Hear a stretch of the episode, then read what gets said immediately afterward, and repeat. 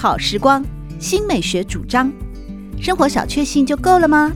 人生其实可以有更多美好选项。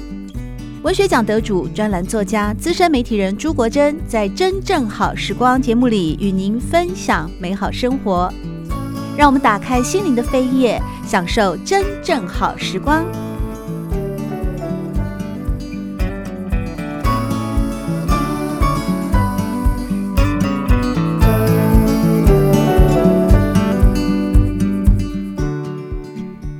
听众朋友们好，欢迎来到《真正好时光》的节目里，我是朱国珍。今天节目中邀请到的是资深酿酒师黄国燕，来节目里面和大家分享他的酿酒的心路历程啊。关于酿酒这件事情啊，在十多年前呢，国宴他是如何一步一步的投身到一个自己热爱的志业跟兴趣，而且把这个兴趣后来呢跟自己的创业都结合在一块的一个台湾本土葡萄酒的品牌。你从一开始酿酒的时候，就跟我们传统的家里面的私酿酒一样，用玻璃缸啊，用什么酒瓮啊，但是后来你要提升那个葡萄酒的香味的时候，还有它的。真正达到一种专业的国际等级的时候，你必须要买橡木桶，而且是法国橡木桶。是法国、美国橡木桶都有。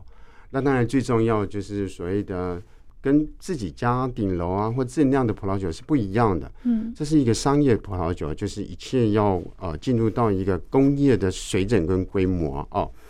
那最大的不同，如果你问我最大的不同在哪里，那就是所谓的当你。走到那个呃，就是工业的规模的时候，你在酿酒的过过程中就要去芜存菁，嗯，啊，就是把这个葡萄啊，把这个颗粒不好的啊，或者是说这个这个品相不好的，可能要做过挑选，啊，那就牵涉到就是说，你可能呃以前啊，就是十公斤的葡萄，你酿了五公五公升的葡萄酒。那可是你当真正的商业化之后，也许你十公斤的葡萄，你只剩下两公升的葡萄酒。为什么？因为你剔除掉不好的葡萄，然后制成也不一样。嗯啊，好比说，呃，就是跟国珍小时候，你爸爸在那个玻璃缸里面，他是把葡萄通通都丢丢到里面去了嘛？一层一层的，一层一层，再加一个葡萄，呃，再加糖这样子啊。那当然，呃，我们。如果说你商业化之后，你你是没办法做这样子的那个，你一定要去重新的做做做了很多很多的那个淘汰。所以我们讲的葡萄酒的制成率，制成率就是你你有多少公斤的葡萄，然后你最后你收你你酿成了多少的葡萄酒，这种制成率会变得很低。对，那你会不会很心疼啊？呃，没办法，你你商业化之后，你一定得到那个阶段去哦。那其实哦，这个心疼葡萄酒倒是小事情。嗯，你怎么样让大家在这个我们就在台湾的那个喝葡萄酒的朋友里面，从呃他认知的台湾葡萄酒这一层糖一层葡萄酒那种，到这个葡萄酒专卖店或大卖场里面看到架上摆的台湾葡萄酒，你怎么样让他有那个信心说我们台湾葡萄酒呃呃喝起来是是。不是他以前那一种记忆中的味道，嗯，呃，就是说氧化甜度高的葡萄酒，这才是怎么样扭转他们对我们这个葡萄酒、台湾葡萄酒的印象、印象啊，这才是最最困难的。对对，而且我知道啊，呃，国宴你使用的酿酒的这些黑后葡萄也好啊，金香葡萄也好啊，你用的都是五十五年栽种以上的老藤葡萄，对不对？啊，是是啊。就是说哦，呃，好比说这个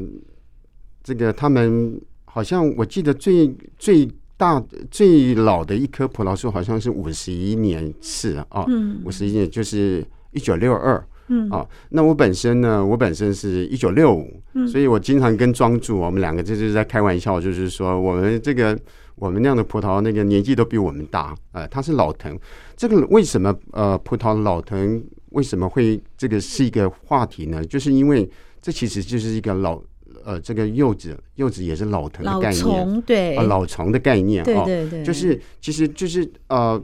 葡萄这个作物，就是说它不是那种，就是说你你结着串串的葡萄那种那个呃酿出来的葡萄就就是好喝，反倒是相反的，反而是稀稀落落的那个一串两串的那种葡萄，那种收那种酿出来的葡萄是特别有风味啊。所以当然就是说，如果这个葡萄是呃大概三岁四岁的年纪，哇，那那那个这个葡萄成熟的时候，满满满这个满藤都是那个这个葡萄。但是如果到了那个我们刚刚讲这个老丛，呃，这个葡萄有五六十岁的时候，它时间到了，它一样会结葡萄，但是它数量上大概就只有大概三分之二或者一半这样子。那在这个情况之下，就是说它的风味就会特别好，是。而且我知道，就是国宴你酿酒啊，你自己做葡萄酒，你的选择是只酿单一葡萄品种，而且你刚才提到的，你的葡萄酒庄啊，你的葡萄园也是一个单一的葡萄园哦。我们过去在喝像欧洲啊，或是美国的一些。红葡萄酒，我自己喜欢喝红葡萄酒啊。那他会告诉你，有时候是百分之五十的 Cabernet Sauvignon 啊，然后混百分之二十的西哈呀，还有 Merlot 啊，有时候会混啊。所以那种就是一个混种的葡萄酒。可是对你而言呢，自己都是用嗯单一葡萄来酿的，你不混葡萄的啊？是这样子啊？呃，我们台湾酿酒就是跟所谓的法国布根地很像。嗯，法国布根地这个地方呢，它就是单一品种。就是叫黑皮诺啊，黑皮诺，哦、皮诺对。那当然，法国它也可以，就是说，呃，除了黑皮诺以外，你再再去其他地方买个什么葡萄进，呃，就是把它加酿进去。嗯。可是这违反了我刚刚提到的，葡萄呢，它最重视就是所谓的风土的精神。嗯。好比说，在法国布根地这个地方呢，它那个地方全部的人都是种种黑皮诺这个品种。如果今天某个酿酒师，他为了增加风味啊，或者是增加的其他的特色，他从法国其他的像波尔多啊，像融合地方进其他的葡萄酒，把它把它混酿了，那这个纯粹性就不见了。你知道，葡萄葡萄酒最重要的就是所谓的风土所带来的纯粹性啊。那当然。我在台湾这个地方没有这种烦恼。我刚刚也就讲了，就是说台湾只有两种酿酒葡萄，一个是黑后葡萄，是红葡萄酒，啊，一个是金香葡萄，是个白葡萄酒。好，所以呃，就是当然就是说我可以说我是单一品种，但是那是不得已的选择，因为我只有一种，所以就是单一葡萄品种啊。对，是。我知道你酿酒的时候，好像也是是不添加任何的化学药剂的，你不会加致菌剂，你也不会加硫化物，你很强调的是自然酿造法。是，其实，在所谓的硫化物这个东西是一个致菌的东西哈，在酿造的过程中，你还不会葡萄酒不会酸化，不会其他的东西。像我是小规模的酿造哦。其实啊，其实基本上这种硫化物，其实是当然现在又有科学报道说它它呃不会引起人的过敏啊，或什么什么所谓的过敏就是头痛啊，或者是那个其他的症状这样子。其实我本身是一个过敏体质，我不大相信那些专家的又说这个硫化物，因为硫化物真的就是你葡萄酒过量的时候啊。当那个硫化物到就是累积在层内，你还是会产生隔隔天的。那个不是自然产生的吗？那个不是葡萄发酵的过程当中它自然产生，是外面添入的。那是一个致菌剂哦，就是呃，我们在葡萄发酵的过程中啊，当酒精度还没达到大概十来度的时候，其实是一个很危险的状态。当然，酵母菌可以在那边繁殖，其他的细菌也可以在那边繁殖。好，所以呢，他们会加入这种硫化物。其实硫化物这个东西呢，是致菌，是其他的细菌那个坏菌它会被抑制。嗯，那酵母菌不会被抑制，那就是可以那个。那呃，我选择就是不添加呃任何的那个，就像硫硫化物当然是其中的一项。对，还有其他的呃，可能增加色泽，可能增加酸度啊。那我是比较比较就是把这个。酿酒这件事情呢，当成是一个纯粹的那个，你知道吗？艺术创作。嗯，那艺术创作呢，你就不能添加一些其他的添加物。我觉得这个东西就是，呃，对我来讲是有点造假。嗯，对，所以我不不不喜欢这些东西这样子。可是，让你的风险不是也增加了吗？对，如果说啊，像外国的那些酒酒商啊，他们一酿二三十万瓶，那。他们肯定要加，因为政府也没有规定他们不能加，是反而是就是说，你只要在安全范围之内都可以加，因为他们是二十三、二十二十几万平、三十几万平啊的的那个的规模，所以它不能有任何风险。那在我认为，我是一个小农，我是一个小酿酒小酿就是酒庄，嗯，我就拼拼看。什么叫拼拼看呢？就是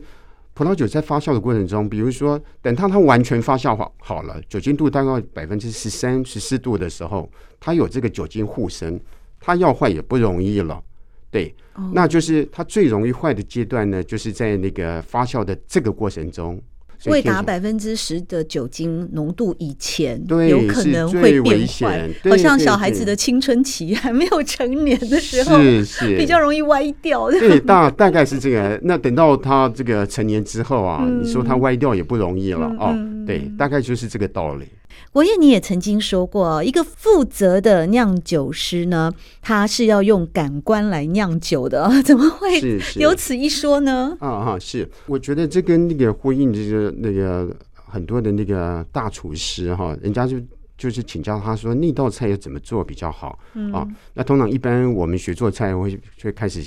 笔记喽。把所有的那个东西，然后这个像呃，这个这哪一哪一道配料放下去之后要炒三分钟，嗯嗯、然后三分钟之后再加入什么料什么料。对，那真正的真正的那个呃大厨，他是就是说炒到这个方向去，炒到味道出来的时候再加下一道，所以他并没有告诉你，因为因为每个人开火的火候大小不一定。对、嗯，那如果我今天规定你三分钟，也许你你你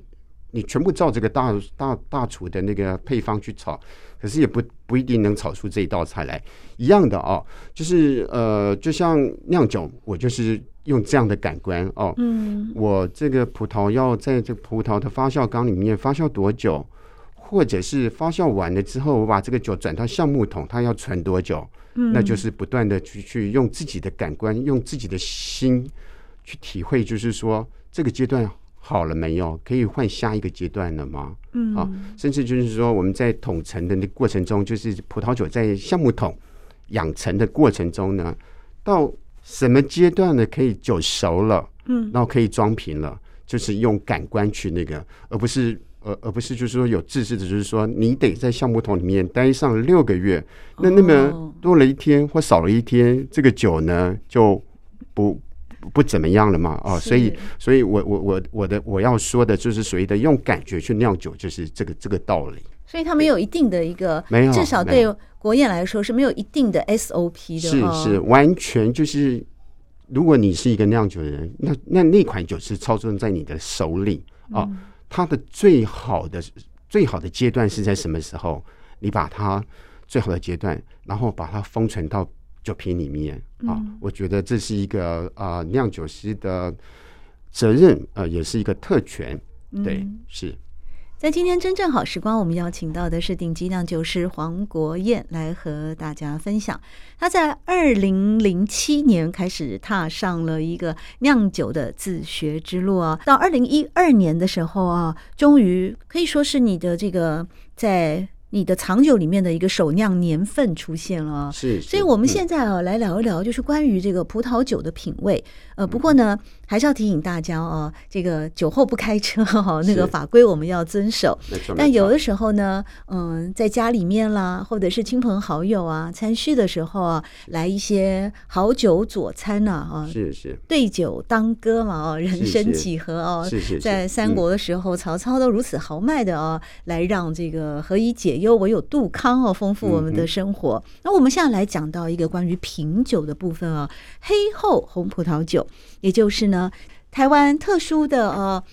仅有的一个特殊的风土条件之下的这个黑厚的葡萄所酿造出来的红葡萄酒，有极深的紫红色，而且带着乌梅香气，酒体浑厚扎实，口感饱满。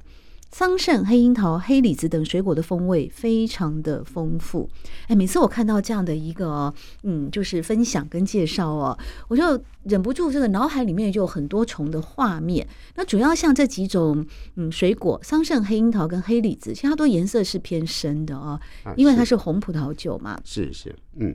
就像刚才国宴在酿酒的过程有跟大家讲啊，过去我们传统啊家里面私酿的时候，都会一层葡萄一层糖，像我爸爸的酿法这样酿，啊，所以很多我们到朋友家里面喝到他们家的长辈的私酿酒，口感都会偏甜。是是，有一些像呃国外的一些葡萄酒的品牌也有偏甜跟偏涩跟适中的等等。是，这里面当然每个人的爱好不同。我有个朋友超爱喝甜的，他如果喝到那种哦口味适中的甚至偏涩的红葡萄酒，他还会加糖哎，你一定不想跟这种人做朋友。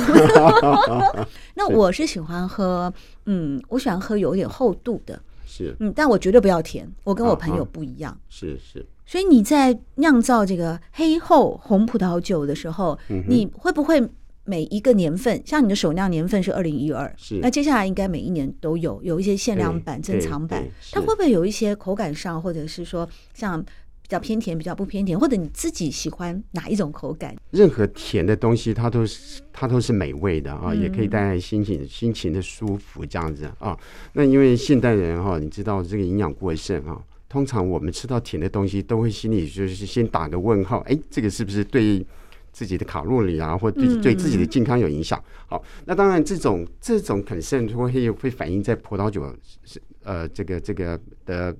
喜好的风味上面。所以一般人现在呢，基本上大部分喝葡萄酒的人是以不甜为，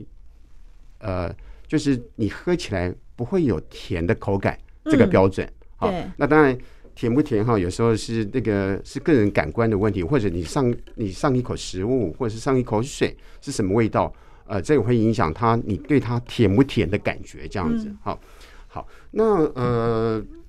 至于我我酿其实。酿酒师其实是一个反映，呃，就是你知道，它是一个土地的，我们讲的土地的传介者哦，就是土地的成熟之后，我把葡萄酿成葡萄酒，其实你只是一个替酒神传话，好浪漫哦，替酒神传话。我为什么这么说呢？我 为什么这么说呢？就是说，其实最好的酿酒师就是说，你不要自作任何主张，嗯。葡萄成熟之后，你就按规规矩矩的把它酿成葡萄酒，别想去改变它的成分。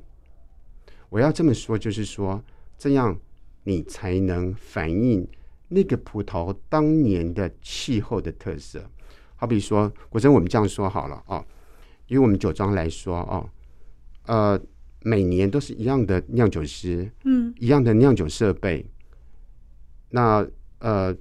其他的条件都一样。那不同的只有今年的葡萄跟明年葡萄，还有去年的葡萄，对不对？对。好，那如果酿酒师一样，酿酒设备一样，其他的东西没有中间变数，只有葡萄有变数的话，那是不是就是说，如果你喝起来去年的酒跟今年的酒喝起来有差异的话，那我们可以把它归咎在什么因素上面？那个年度的气候啊，是下雨啊，阳光啊，是收成啊，是没错。所以为什么这个这个呃葡萄酒的爱好人士他们这么重视年份？哈、哦，重视年份，哦、所以特别就是可以在一个其他不变的因素里面，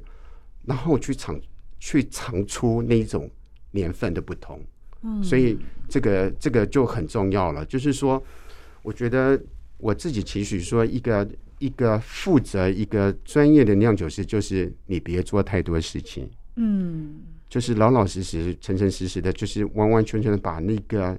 当年的葡萄的风味把它酿成酒，这样就可以了。嗯，那至于就是说，它酿成之后，它跟去年、跟前年、跟好几年前的比较啊，这让更专业的人士，因为葡萄是一个产业啊，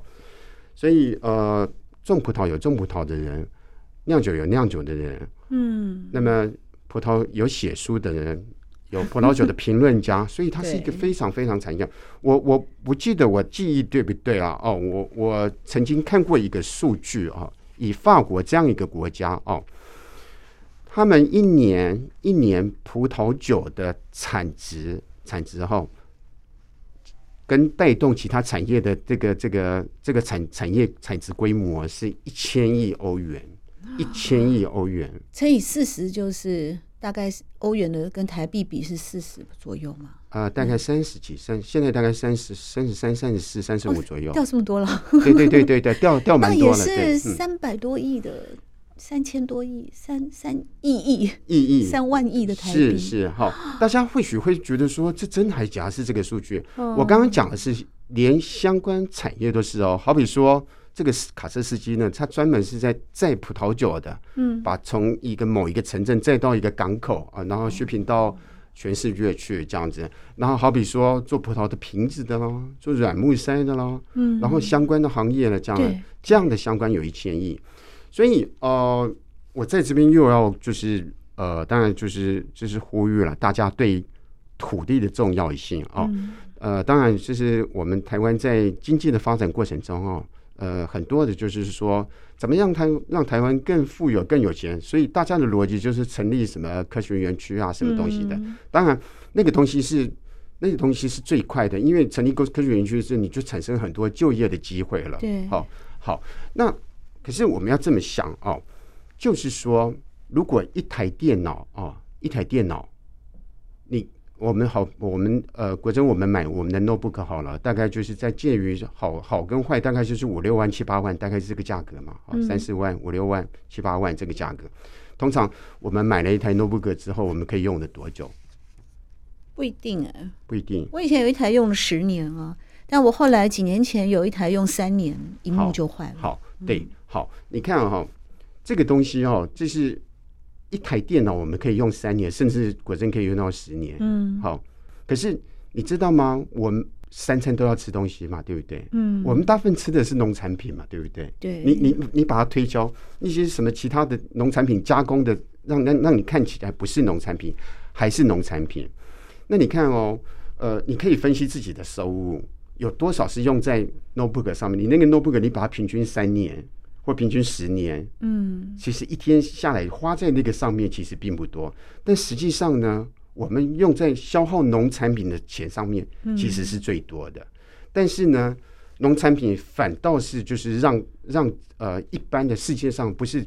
这个不止台湾而已，全世界的普世价值都觉得农产品是一个比较低科技、比较不值得投资，那也这个。是我常常念之在兹，一直在想怎么样透过酿酒这件事情，或多或少去帮助这块土地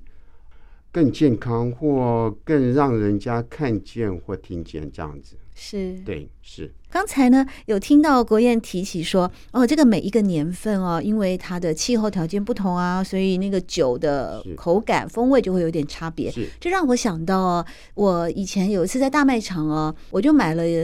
西班牙的那个 Tempranillo 那个葡萄的品种啊，我后来就自己买了一个牌子，它是二零一六年的，我觉得非常好喝，就是很奇妙的，你会跟那个第一口尝进去的，不管有没有醒过啊，那个红葡萄酒就很妙。我没有喝过这个这个品种的葡萄，以前我喝过别的牌子，但我觉得不好喝。后来这个一个 Z 开头的牌子，我觉得非常好，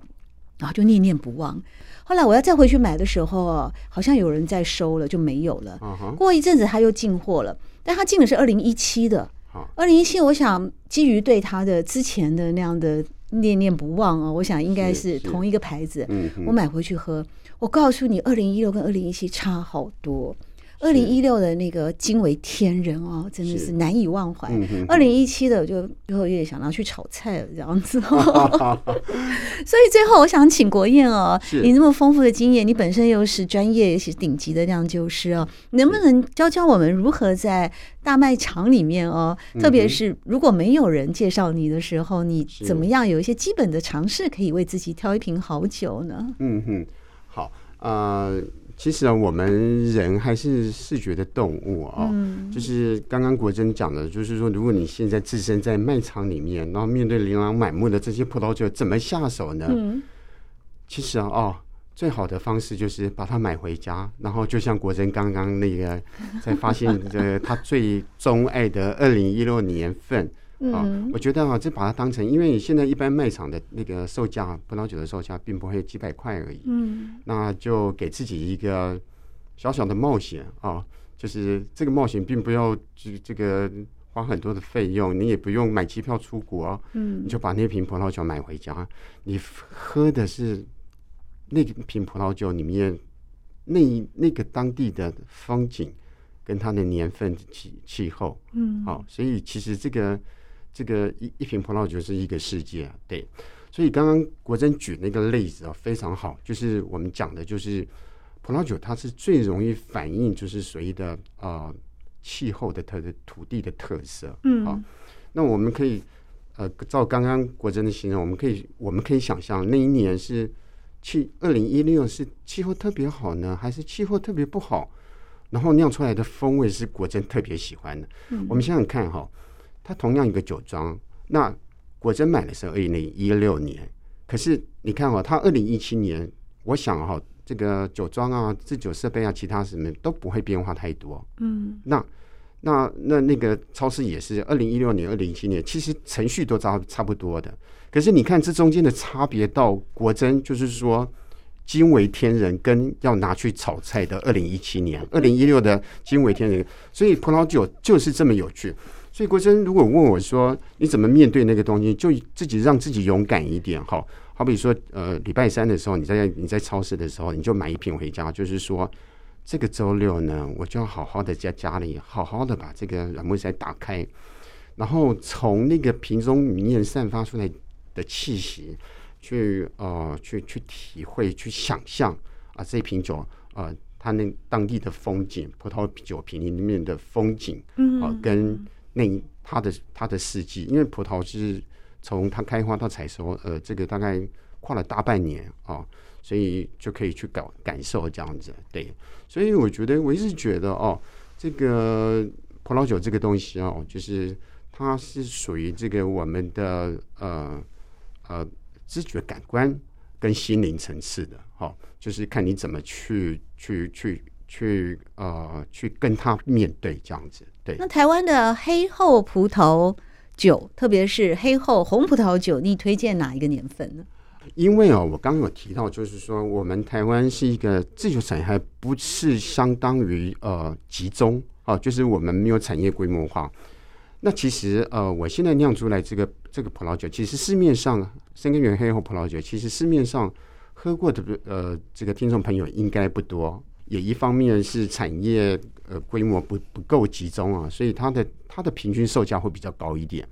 那如果有遇到啊，我那种遇到好的葡萄酒那种感动的惊为天人的时候，会推荐就是说，那这个酒的大概特色是什么样的？不过我刚刚讲了这种感官的东西，知觉感官的东西啊，还有就是说跟喝葡萄酒所引发的心灵的那种那种东西，还是要自己。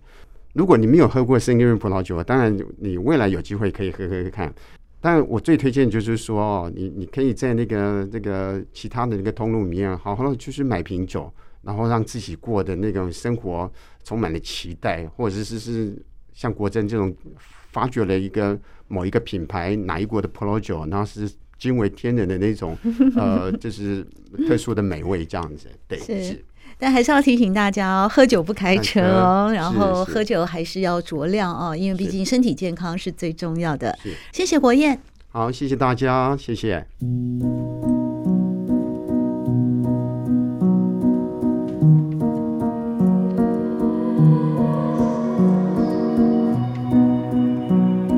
真正好时光，每个星期六早上八点钟到九点钟，在汉声广播电台全国联播网播出。